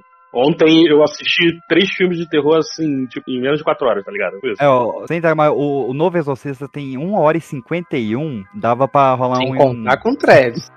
Dava pra dar uma reduzida ali, viu? Bugman, Bicho Papão, maneiro filme 2023, curtinho, pá, história maneira, bicho escroto, digital e é isso. Sobre o que que é o filme? Bicho escroto. Aí é f... Como é que é a história do filme? É, me vende, pô, eu quero ver. É isso, cara. A história é essa. Uma família que acabou de Ah. perder a matriarca é assombrada por Certo. uma entidade que vai se alimentando dos sentimentos negativos, é, peso, é um vítimas. dementador reverso. É, cara. Mas assim, o filme. Não, reverso não. É, o dementador ele se alimenta de coisas boas. Esse aí se alimenta de coisas Não, boas. Oxi, não. Não, não, é, não, pô. Tanto que ele vai atrás do Harry porque o Harry só tem memória triste. Ih, cara, é mesmo. Ele nunca foi feliz aquela criança. tá certo. Ah, mas, mas é, mas o bicho pipão é, é- é basicamente isso daí mesmo, né? Aham, ok. o clima dele é aquele na medida de em algum momento os personagens vão tentar entender a entidade, aí tem aquela pesquisazinha no Google, tem o Ih, tem professor Google. roteiro, pá, não sei o que. Só que aqui, cara, é bem feito. Só de ser isso daqui já ganhou uns 50 pontos comigo. Arroz Porque com feijão gostoso. Porra, moleque! Cara, eu tô saciado até agora, velho. E eu vi essa porra no sábado. Olha aí, rapaz. Você parece mesmo. Você tá com voz de pessoa saciada. Pô, cara, eu tô, porque eu, eu tô lembrando dos sentimentos bons que eu senti com esse filme de tipo, pô, não me tratou como idiota. Certo. Queria falar isso da minha ex. Eu queria falar isso do meu último relação. Não, é você? É, pensei que o John não ia participar desse. A única crítica que eu tenho aqui é que Hollywood cisma de mostrar, né, as criaturas. que- Criança. Cara, de matar com a criança. Não, né? pior que tá aqui, a- essa Vivian. Aqui. É Vivian? Tá aqui. É, pode essa ser. Vivian que tá aqui, ela manda bem, cara. Eu, eu que tenho esse ranço primal com ela por causa de. Pô, coitada da Ah, menina. ela é a de garotinha a do. Bird Box, cara. É que eu não vi o Obi-Wan ainda. Ela é a garotinha do Bird Box. Agora eu sei quem é essa criança. Isso. Ah, ela é a Precisa Leia? Tá E ela também. Então talvez seja. O problema seja o Ela é a Obi-Wan e não ela. Princesa Leia. É.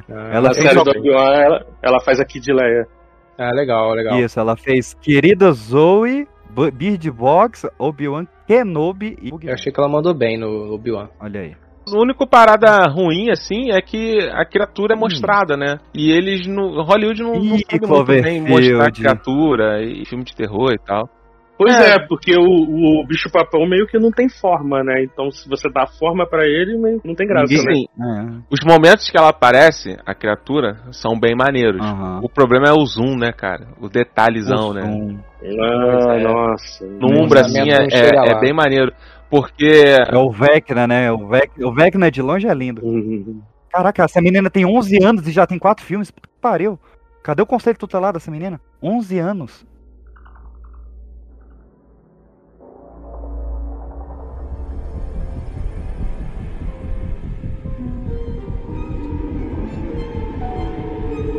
Indo pros filmes de 2023. Ih, rapaz, agora você vai falar de um filme que eu tô perigando ver. Quero ver. Olha, então você vai querer ver. Hum. Perigantando ver? É, tô perigando ver. Eu gosto dessa franquia. Eu também. E eu não me decepcionei. E a Hum. franquia que eu vou falar é Insidious. Aqui no Brasil chamado de Sobrenatural. Nossa, eu odeio o título brasileiro desse, desse É. filme, cara. É, temos problemas com esse título. É, Mas. é porque ele, ele veio pra pegar um hype, né, de, de uma outra série. É. E esse é o Insidious Porta Vermelha, que é o quinto filme da franquia. Uhum. É isso? É, o quinto, é. Pois É, é isso mesmo. É porque ele, com a família principal, na ordem cronológica, ele é o terceiro, Hum, né? Sim, Ou é o sim, é. segundo? É porque o primeiro e o segundo são da família principal, né? Dos Dalton É. lá. Quer dizer, os Dalton não. O Dalton e. E os filhos pai. mulher? Eu esqueci o nome deles. O primeiro e o segundo são pai e filho, né? A famíliazinha. É, o, O Josh terceiro- e o Dalton, pai. É. O terceiro. É a origem, não é? Não, é o quarto que é a origem, que é o da chave lá. A Isso, última. The Last Key. Isso. É. Ah, o 3 é o do pai dele, né? Não. O 3 não tem a ver, não. O 3 é uma coisa Não nada a tem nada a ver. ver, não. É só com a coroa lá, que eu esqueci o nome dela. A É o Obi-Wan, né? do Ellie. Coroa ela- braba. Esqueci qual é o nome dela. A, Não, já era. Chamada de coroa é o nome dela agora. Coroa lá. a, a Medium, a Medium. A Medium. Mas esse que, esse que é o problema dessa, dessa franquia, na verdade. Que ela tem cinco filmes, na verdade, ela tem três. Não, olha, olha só. Dá pra botar em ordem cronológica, que é a última chave. Ó, A é chave? Elise Rain é o nome da velha. Elise Rain, é isso aí. No final, eu sei que no final do 3 é, faz o link com o primeiro filme. E também faz um link com esses cinco. Três. Ah, é? É porque no 3 tem o pai do Dalton, acho. Se não me engano. Não, do Josh. Pai do. Sei lá. O pai do Ah, tá. Sim, O o, pai pai, do é, avô, o pai é o. Josh. É, o pai é o Josh, o Dalton é o filho. E no filme 3 tem o pai do Josh. É isso. Sim, sim, sim. É porque. Sim, é porque eles fazem o link com a infância dele, né? Uhum. Isso Que aí. é do 2. É, ok. Isso mesmo.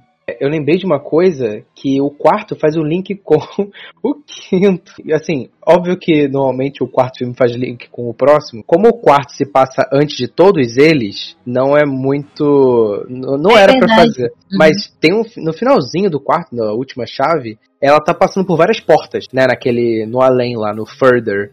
E uma das portas que ela deixa aberta é a porta que dá pro sótão, onde Sim. o Dalton tá lá de capinha de super-herói, e ele tem o primeiro encontro com a criatura. Então meio Sim. que a Elise pisa na bola e ela, Ela que, deixa. faz, ela que causa tudo. Pois é, eu adoro Viagem no Tempo Sobrenatural, achei maravilhoso assim. E ela aparece nesses cinco, né? Tipo um, É... um ali, um fanservice, né? Porque ela não faz É. muita coisa, não. Ela é, um É. fanservice. Sim, sim. Mas sem spoiler, porque essa é a ideia. A ideia é fazer você que está nos ouvindo e você que está aqui também conversando comigo querer ver, como o Kevin falou, e eu também. Ele é o quinto filme que tem link com todos os outros e é um filme de encerramento, sabe? Ele tem Mas o desde próximo a... já tá anunciado. É, mas ele tem uma, uma vibe de fechando o laço. É porque, né, eu não queria falar, no final tem um negócio. Mas ele tem essa sensação de que as coisas vão finalmente se acalmar nessa família. Ele fecha uma trilogia, se você quiser ignorar o 3 e o 4, ele o 3 um, é 2 e. Não, não, não tô dizendo que é ruim, não, mas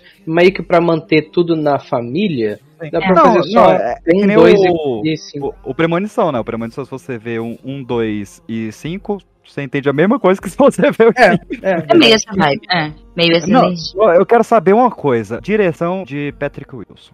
Eu gostei bastante. também. Boa. Achei que ele aprendeu muito durante Uhum. essas muitas experiências atuando no filme e em outros filmes também. É. Então ele dirige de uma maneira bem legal. Ele dá espaço no filme para o que é importante e não fica enchendo linguiça, sabe? Ele gosta de suspender no ar aquela tensão, né? Então, mais pro início do filme, aquelas pessoas se aproximando do vidro. Hum, Tá, aquilo é muito bom. ela é muito legal. Muito é um legal. Bem bom. É, isso vai acontecendo cada vez mais e aquela cena maravilhosa do que mesmo, Isadora?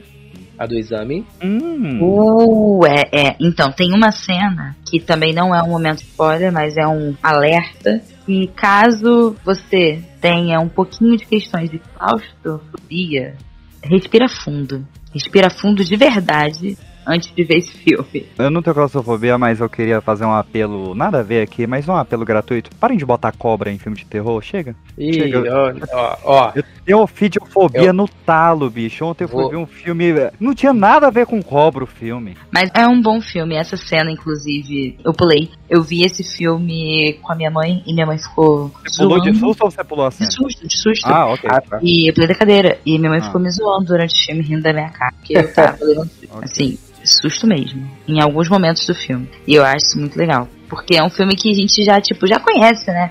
Aquela cena lá do primeiro filme da, da cara vermelha aparecendo É, dele, a gente já conhece que isso é tipo de susto desse filme. Mas não, você vai ver o filme sim que você tem susto de coisas assim. Desse jeito.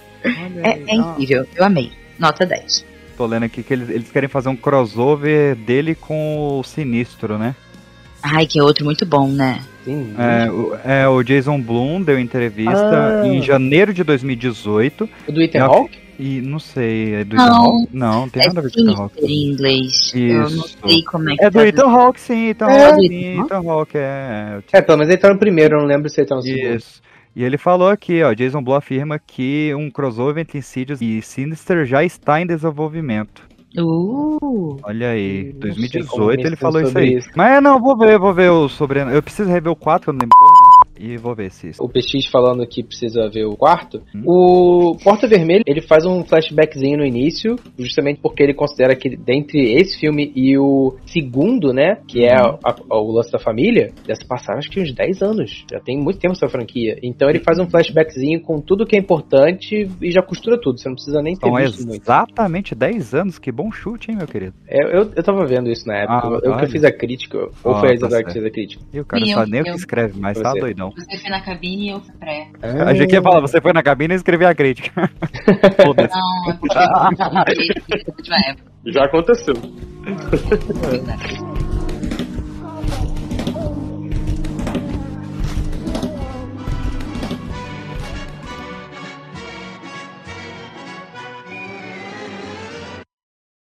Bom, então de 2023, o meu segundo filme vai ser Fale Comigo, Talk Fala. to Me. Maravilhoso. Eu preciso comentar que eu vi esse filme esperando e saí com lágrimas. Ele tá no, no, no cinema ainda? Como é que é? Onde é que Ele, ele tá? cara, provavelmente ainda tá, mas Uhum. sim, né, bem Ah, na raspa do tacho. Não, tá não? Uhum. Não, já entrou a Ixi. Freira 2. Você Ai, pode comprá-lo. Freira 2. Eu acho. Você não vai surpreender que a Freira 2 não está na lista de ninguém. Ele está no Apple TV. Isso aí que eu ia falar. Mas é pra alugar. Mas é pra alugar. Tudo... Ele É, vai posso... Nossa, e é R$29,90 na Apple É TV, tá? só esquema de pirâmide aqui, viu? é só seus cursos. É que você É paga pra isso. ter acesso a uma loja. Você paga pra entrar na loja. É isso que você faz. É exatamente isso. É, tão mordendo essa maçã com gosto. Mas vamos lá. Fale comigo. É um filme muito interessante porque ele, assim, no meu entendimento, tá? Ele é toda uma metáfora para as coisas que a gente faz sobre pressão social, principalmente na adolescência. E tudo bem que o link dele com drogas é bem forte, né? O, Uhum. o uso do artefato que faz a comunhão com os mortos no filme pode ser interpretado como uso de drogas, até pela maneira que as pessoas ficam exaltadas, elas ficam alegres, elas ficam relaxadas e com a pupila super dilatada. Então, você pode dizer que é obviamente um filme que fala do uso de drogas sob pressão social e as coisas que a gente faz para se provar para os outros, se provar É. que a gente é legal, que a gente pertence, que a gente faz parte do grupo e as coisas assim, o tanto que a gente se deixa expor na internet por likes, simplesmente por ser aceito em meio a outros grupos sociais, assim. É um filme muito maneiro, que por trás disso também lida bastante com a perda, né? Fala bastante ali do luto. E isso é uma parte muito importante desse filme. Aí, alguns avisos de gatilho tal, que eu acho que poderiam ter tido no início desse filme. Eu acho que é a, a automutilação, e tema bem forte com o luto. Porque às vezes um filme só, tipo assim, ah, um filme de terror, por que uma pessoa em luto assistiria um filme de terror? Mas nem sempre só por ter morte quer dizer que você vai relacionar com a sua vida pessoal. Mas esse filme trata da morte de uma maneira muito humana, digamos assim. Não é uma coisa é, jogada ou só. Não sei explicar a diferença assim, mas tem bastante sensibilidade em como se fala do luto e muito sobre como isso deixa a gente fragilizado, mas predisposto a cair em certas tentações por né, fazer de tudo para ter aquela última conversa, né? Cara, esse filme é sensacional. Eu amei esse filme. Mas é um daqueles filmes que eu amei e, portanto, nunca mais verei. Porque eu tava tão, assim, entrosado com os personagens, eu tava tão amigo deles já desde o início, que quando começa a, a, a agressão física, que é pesadíssima, e mais uma vez eu volto a falar, edição de som muito boa, porque você não sabe qual é o som de um crânio partindo ao meio, mas você não precisa saber. Não vou comentar. a edição de som desse filme é impecável, dá nojo. Se você fechar o olho e ouvir, você fica, cara, merda, alguém morreu de maneira horrorosa. Então, quando pessoas que eu já estava me importando bastante começam a sofrer, eu começo a sofrer também. Nesse filme, as coisas vão chegando a um extremo que chegou uma hora que, sinceramente, eu soltei uma lágrima no cinema falando, para, eu não aguento Não, ó, mais. de um olho. É, sério, foi assim, foi uma lágrima solitária. Eu falei, cara, eu já tô, eu tô triste. Eu não aguento mais ver essas pessoas que eu acho legais e, sabe, quero que tenham uma boa vida e vendo que elas não terão. Assim, esse filme é Vai excelente. chorar de novo. Vai Excelente. chorar de novo. E Eu tô vendo, vai chorar de novo. ele, sim, já tem confirmação disso continuação. E eu não sei se eu defendo tanto que haja uma continuação, porque esse é um filme que tinha algo pra a ser dito, ele tinha um assunto a ser tratado. Talk to me, Thiago Acedito. Assim, faz sentido ter um outro, porque, né, se tem uma mão direita, tem a mão esquerda, e a mão está por aí no mundo, enfim. E uma mão vai na cabeça. Ok, existe como ter uma continuação? Existe. Se Uhum. ela será tão significativa quanto o primeiro, aí eu já não sei. Tenho que dizer que a barra tá bem lá no alto e pra passar disso vai ter que pular muito. Ó, só pra quem ficou interessado pra ver como eu, que não vi ainda, é um filme australiano. Ele é da A24, que faz filmes maravilhosos. E ele é da dupla Danny e Michael Philippou, que fizeram o Babadook maravilhoso. Sim, é verdade, em Babadook, eles não fizeram o filme, eles participaram da produção, em alguma capacidade. Ah, tá, ok. Mas eles são famosos por YouTube. Eles têm um Hum. canal no YouTube de pegadinhas e várias pegadinhas de terror mesmo. Pegadinhas, olha. É, e cara, a edição desse filme é é que o muito Ivolanda boa. faz um filme aqui no Brasil? A edição desse filme é muito maneira. Eles criam uma certa linguagem de câmera que é o seguinte: como funciona o ritual? Você se senta em frente a uma mão que está meio que mumificada ali, ela está embalsamada, e ela está numa posição de aperto de mão. Ela já está te convidando a apertar a mão dela. Então você senta, você aperta a mão, e ali, no momento que você aperta a mão, você começa a ver espíritos do outro lado. Só você que está apertando a mão.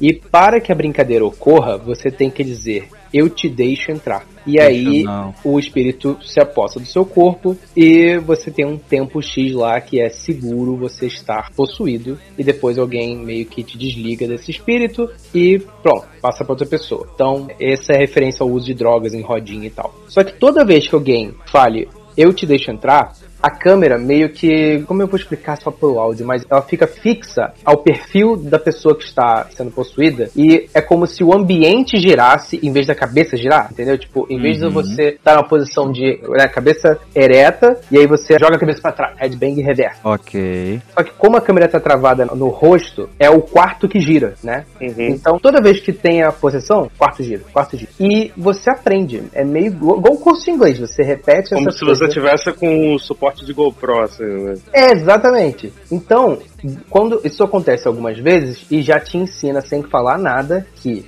a esse movimento de câmera a pessoa está possuída. E Eita. aí, em outro momento do filme, esse mesmo movimento de câmera ocorre, porém numa situação muito diferente, em que você meio que fica com a impressão, hum, algo não me cheira bem, mas é o movimento de câmera, essa linguagem criada e te ensinada através do filme, que em algum momento te pega desprevenido e você fica, será que é? Será que não é? Esse filme é muito bom, eu adoro, adoro. Verei. eu. Preciso comprar esse filme, pra nunca mais assistir, mas preciso tê-lo.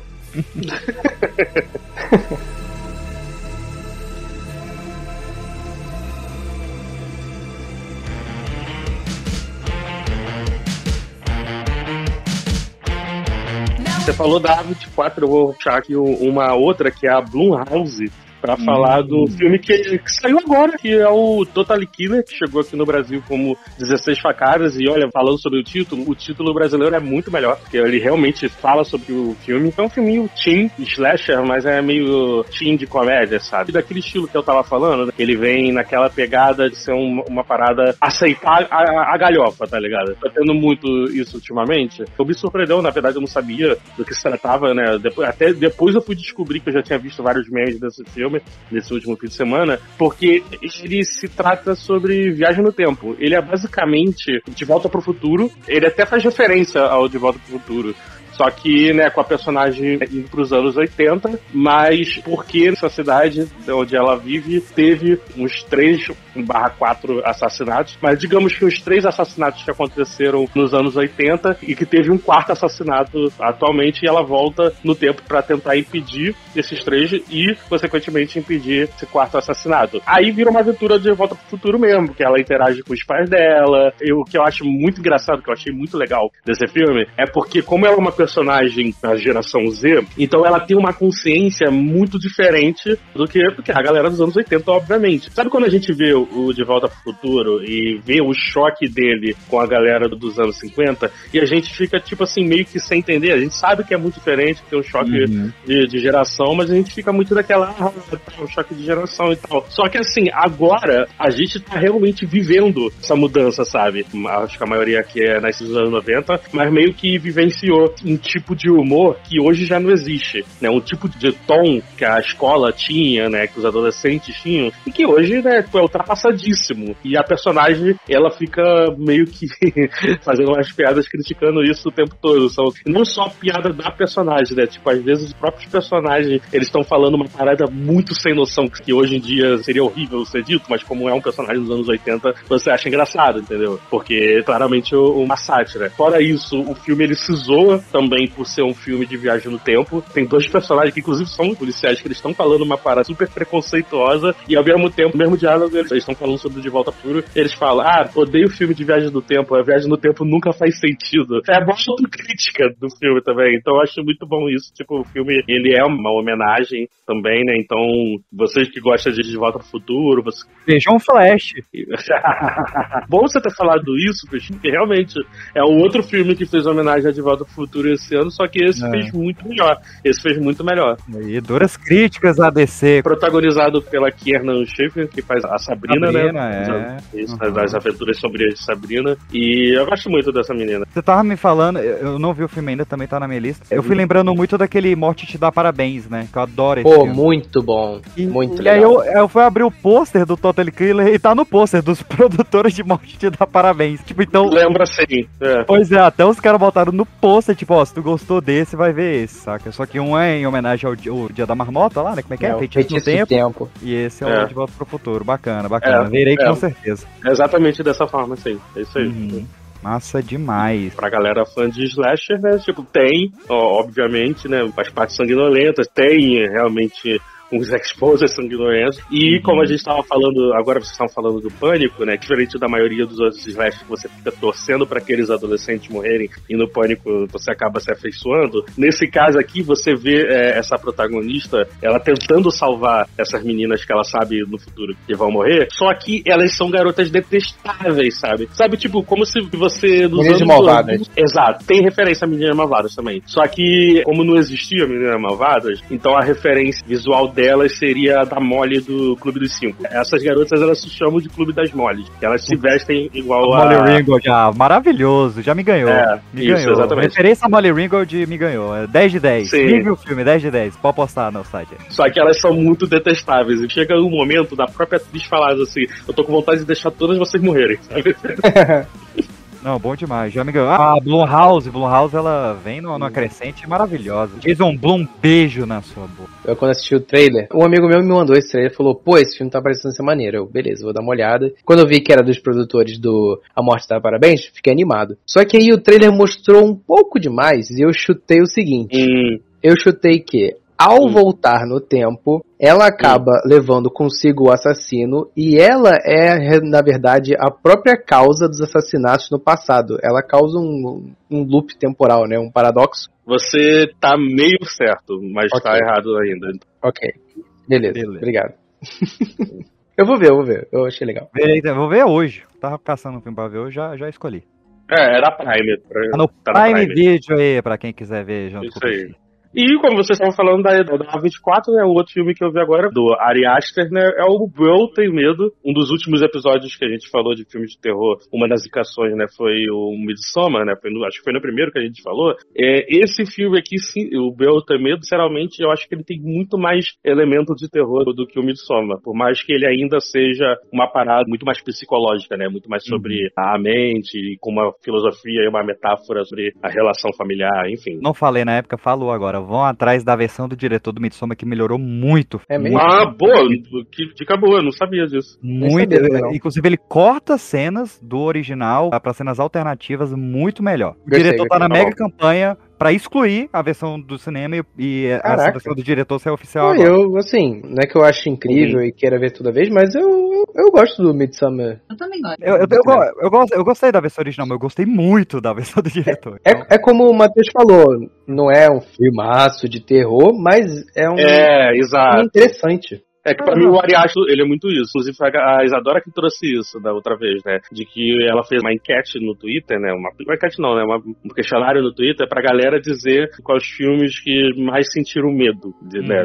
E, e os jovens responderam, tipo, Midsommar, é, Hereditário e qual foi o outro? Não lembro se foi o Corra até. E tipo, eu fiquei, cara, Midsommar, cara, eu, Pô. não, eu não senti medo com Midsommar. É. Eu, sin- sinceramente, eu senti mais satisfação com aquelas mortes do que realmente medo. Caraca, não, aí, calma aí, Matheus. aí, psicólogos enriquecendo agora.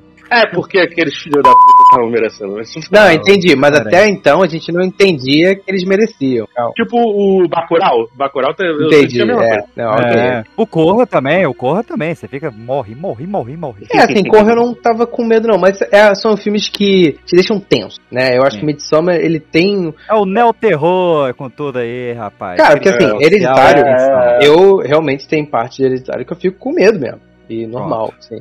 Agora, Midsummer, ele é tão ensolarado que você. É quase que você fica, cara, por que, que eu tô tão tenso? Um dia lindo, natureza, É, sabe? então, Coisas que deveriam Essa- inspirar essa tranquilidade. Essa proposta, ela já vale o filme. Só É. essa proposta, ela vale o filme. Muito legal. Boa também. É, então, é, eu fiquei mais interessado na cultura, realmente. do que- Ah, é, o outro filme é, que é da- dessa lista, Isadora, que você tinha feito a pesquisa, na verdade não era o Corra, não, era a bruxa que eles tinham falado. E a outra coisa também. Outro é outra outro- que, eu, que eu sinceramente não senti medo, fiquei muito mais interessado na trama, realmente, da, da questão religiosa lá e tal, do que realmente senti medo. Mas assim, eu tava falando isso pra fazer um comparativo com o Bel Medo, né? Que realmente ele não é um slasher, assim, não é um filme cheio de mortes e tal, mas é um filme que é, ele tá nessa linha do neo-terror, né? De ficar, tipo, te dando ansiedade mesmo, né? É verdade.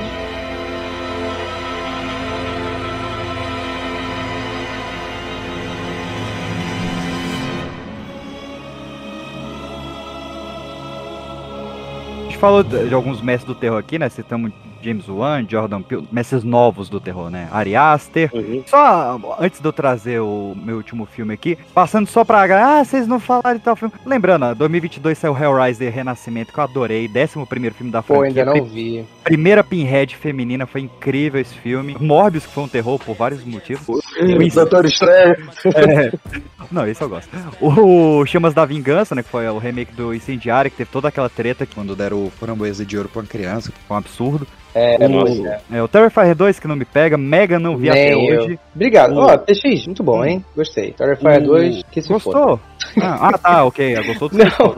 Eu gostei da, da sua crítica, porque, eu, caraca, o que eu vi de todo mundo falando, não, que Terrifier 2, meu Ah, Deus, não me o pega, melhor- não, não me pega, não me pega. Um Mega não vi até hoje. Não, não olha interessante. O Smile é um filme muito bom. Muito Ainda não bom vi mesmo. também, porque eu fiquei com É. nervoso do trailer. Orphan 2 pulei. Meme do Mal não me pega também. Nem me Eu ia falar mal. desse filme agora, meu Deus do céu. O- teve o, o novo do Olhos Famintos, né? Que é o filme que Né, está até quero. hoje com 0% de aprovação. Parabéns, Olhos Famintos. Nossa. Dois filmes que mais me deram ódio no coração, que foi o Halloween Ends e o Massacre da Serra Elétrica da Netflix, filmes ofensivos, principalmente o Massacre da Serra Elétrica, eu saí ofendido, Sério? ofendido, ofendido. Você vai fazer um filme de uma mina que é, o trauma dela é um, um assassinato estilo Columbine na escola e no final ela tem tesão em pegar uma arma e matar a pessoa, pô. Que mensagem é essa que você vai passar pra um jovem? É verdade. É, tem mensagens conflitantes ali dentro. Porra, só tem mensagem conflitante. E esse ano a gente teve o maravilhoso Renfield, teve o Demetrius Muito que eu bom. gostei demais também. teve Bird Box Barcelona que não me pega, perdão. Ah, É. não vou ver, não. É, não vou ver também. não. E tem quatro filmes que eu quero dar uma chance pra ver ainda, que é o Evil Dead, cara. Falha de caráter eu não ter visto ainda, adoro. Olha, eu vou esperar você ver, a gente pode Ah, beleza. O do Silpu não vi ainda também. Eu vi O- YouTube. Viu? Ó, faz o seguinte. Não, não precisa ver o filme, não. Você Ah. vai, procura assim, Ursinho Poo Kill Count. É um canal do YouTube que só pega e faz tipo, a contagem de mortes dos filmes de terror.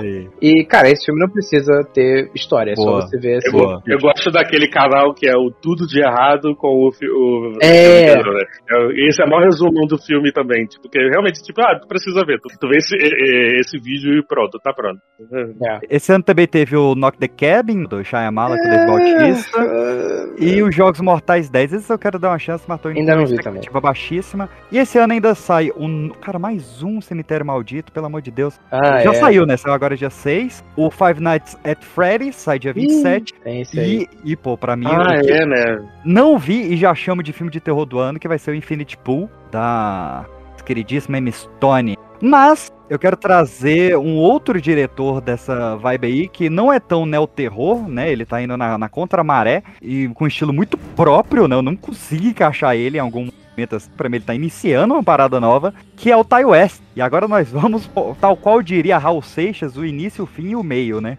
Porque esse vagabundo ele lançou dois filmes no mesmo ano, sem avisar e um filme era a sequência do outro, mas ao mesmo tempo um filme é uma prequel do outro. E que maravilhoso foi essa experiência, cara. Eu adorei X e Pearl, da nossa queridíssima. Como é que é o nome completo dela? A neta Não, não, da não, não, não. brasileira. E- Neta da atriz brasileira Maria Gladys. Neta da atriz brasileira, que é a avó da minha gosta. Ou também conhecida como a ex do Shia LaBeouf. E voltaram, tá aqui na Netflix. Eles voltaram. Cara, a garota não é nada por conta própria, né? Ela é só. É. Inclusive, vocês já viram a montagem de como é que seria ela com sobrancelha? Cara, Ai, absurdo. coitada. Tadinha da bichinha. Maria Gipsy Melo da Silva Gotts, essa garotinha aí que eu já mal conheço e já considero pacas. E ela fez esses dois filmes, né? O, o X, cara, foi um dos meus filmes preferidos, assim, últimos 10 anos. Fácil, eu saí extasiado desse filme. É, para mim, ele entendeu muito a atmosfera do Massacre da Serra Elétrica de 74, muito mais do que o Massacre da Serra Elétrica de 2022. Ele Verdade. realmente trouxe aquele, aquele clima dos anos 70. Ela tá incrível, a Gina Ortega tá incrível, tá todo mundo incrível nesse filme. Falou sobre in- indústria pornô underground, misturado com slash. Cara, filme Muito bom. impecável. E em 2023 chega ao Brasil, né? Fevereiro, 2022, mas no Brasil chegou em 2023 o Pearl, que é o filme quem não sabe falar inglês adora pronunciar. Quem- o Pearl, com essa tremidinha na língua. Eu tinha um amigo na escola que ele falava que Pearl Jam se escrevia Perial e se falava Pio. Viu, Cara. Jean? Lá fora ele ainda recebeu um subtítulo, né? Que é An Extraordinary Origin Story. E, cara, foi pra outro rolê, né? Porque, como é história de origem, só que a menina envelhece, então é a mesma atriz e, e homenageia Mágico de Oz, e Poppins e toda essa era de ouro de Hollywood. Pera, Ah. tem essa parada do título ser Extraordinary Origin Story? Tem, lá fora tem esse subtítulo. X, tipo Caraca. X, traço, Aham. Extraordinary. Ah, pra mim era só X por ser uma, uma carta de amor ao cinema de terror Exploitation. Pode ser É. uma análise também. Mas é que o primeiro filme é o. É, todos os filmes têm X, né? É tipo as revistas variantes do X-Men, né? Tipo, É, X-Calibur, é, X-Force. Verdade. E aí, cara, como eu gostei desse filme, pra mim é a mesma atriz, na mesma franquia, só que fazendo um personagem completamente diferente. E é um personagem que tá no primeiro, né? Aquela parada meio poderoso chefão, né? O mesmo personagem, interpretado por dois atores diferentes. Incrível, cara, incrível. Tô muito na vibe pro Maxine, né? Que vai fechar essa trilogia só pelo elenco, né? Não, calma aí, peraí, Ah. peraí, volta aí. Você Volta. falou de mesmo personagem por atores Pô. diferentes, é o contrário. São personagens diferentes pela Isso, mesma é. atriz. Obrigado, obrigado. É que 10 horas da noite eu já tô boneco. Não, 11. Tá no horário de verão aqui. Ok, ok. E maravilhoso. E a- agora a gente vai fechar essa história com o Maxine, né? Com, com Elizabeth Debicki, Lily Collins, Kevin Bacon, Giancarlo Esposito. Olha esse elenco, né, cara? E o Ty West, que, pô, o cara veio do nada, né? Uma sequência de filme que só se fala em outra coisa. E do nada ele é o queridinho do cinema de terror. Então, cara, veja. Não veja trailer se você ainda não viu. É, Alex verdade. Pearl. É, eu, eu muitas tem essa discussão, ah, qual ver primeiro? Eu gosto de ver na ordem que ele lançou, o X e depois o Pearl. Eu acho que é a melhor ordem pra você. Não, Mas- é, eu acho que Ordem tem que ser assistida na hora de lançamento, né? É, também, também. Mas siga o seu coração. Acho que uma segunda vez que você queira rever os filmes, aí você pode Uhum. mesclar a ordem, mas É. de, de lei, veja como lançou no cinema. Isso, perfeito, perfeito. É, a visão original do, do criador sempre tem que ter, ser levada É. em consideração. É a forma como a história foi contada. É verdade. Isso. E É, inclusive. Star Wars, pô, não vai É Star Wars, completamente. Pelo- Ah, pô, eu, eu não queria falar isso. Tá vendo? Eu também segurei pra não falar, mas que bom que foi outra pessoa. E ela tá no Infinity Pool também, né? Que é o filme que eu, como eu falei aqui, eu não vi, mas já considero o filme do ano do, É. do Cronenberg. Cara, é, o do ano passado, que é Crimes do Futuro, é tão bom, mas tão bom. Eu não botei aqui porque, na minha opinião, aquele filme tem que parar de ser considerado de terror, que foi uma falha da divulgação daquele filme, que vendeu ele no trailer como um filme grotesco, de coisas absurdas acontecendo, e na verdade não é nada disso o filme, Uhum. mas, né, como o nome Cronenberg sempre evoca horror corporal, Certo. meio que foi a carta principal que eles usaram no trailer. E aí o filme não agradou nem quem queria ver um filme só de horror corporal e terror, e não atraiu justamente as pessoas que gostariam de ver um filme com um debate legal sobre a evolução humana, sobre se a humanidade quer realmente salvar o planeta Terra ou se é só uma questão de ego. Cara, é um filme muito bom, mas não tem nada a ver com terror. Mas, Que é duras críticas à indústria do trailer no Brasil. pô, pô, ai, a gente sofre às vezes. a gente só. Aí a gente pode um dia falar do filme Resistência, que fez isso comigo. Me vendeu uma parada, eu assisti o filme e fiquei lá assim, hum, o que, que é isso aqui? Ih, rapaz, não vi. É, mas é isso, eu nem quero falar muito que o filme tá recente aí. Eu sei que muita gente vai ver os dois por conta do Maxine, então Uhum. só veja, vá cru. Eu acho que é um filme que agrada tanto o fã antigo quanto o fã novo, né? Porque ele tem uma linguagem jovem, mas homenageando cinema antigo. Então é, É. pra toda a família, Silvio. Não, calma aí, não, calma aí. Não é mesmo, Vai não. ver com as crianças, vai ver com Não vai não, não faça isso. Ele acabou de falar que fala da indústria underground pornô, pô. Mas aí, sem realmente contar nada, eu queria destacar a atuação da Mia Goth, principalmente no segundo. Ela Sim. faz um monólogo que é algo assim de você ficar boquiaberto. Eu estava boquiaberto no cinema. Sabe, eu fico bolado com essas coisas que tanto filme de terror como performance maneira que o Oscar nunca vai olhar, sabe? Ninguém vai ligar pra isso. E as pessoas se esforçando por fazerem boas performances em filmes de terror É, é- e todo ano ignoradas. É engraçado, né? Toda vez a gente fala, agora vai, agora o Oscar vai voltar pro... e volta, né? Ele foi ali nos anos 70 com o Estranho no Ninho, aí volta. Aí não, agora com Corra vai, aí mais 10 anos sem nada. Não, agora com Parasita vai, aí mais Pois 10 é, anos. pois é. Mas, é, não, eu até falei, né, que é, é diferentes personagens. Não, porra, é diferentes personagens, mesma atriz, é mesma atriz. É os dois. Tem os dois casos lá. É, Que- não, é ok, ok. É, Entendi. tem os dois casos. E, e era pra ela ter ganho o Oscar nos dois, assim como Marlon Brando e, e- e o Robert De Niro ganharam os dois pelo, É verdade. pelo padrinho, assim como outras O pessoas. padrinho. Eu tô maluco já. Encerra o programa.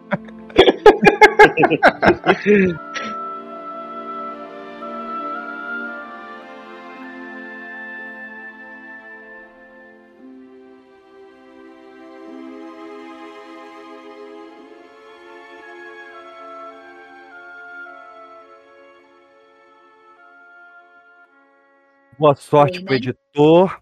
É, esse, esse papo durou bastante. Duas horinhas. Na verdade foi uma hora e meia, a gente começou a dar nove e meia. né? E é a duração perfeita para um filme de terror. Exatamente. Olha, olha aí. Ainda bem que ainda tá gravando. A iniciativa Podcasters Unidos foi criada com a ideia de divulgar podcasts menos conhecidos, aqueles que, apesar de undergrounds, têm muita qualidade tanto em entretenimento quanto em opinião. Por aqui você tem a chance de conhecer novas vozes que movimentam essa rede. Então entre lá no nosso Instagram, o arroba Podcasters Unidos, é só escolher e dar o play.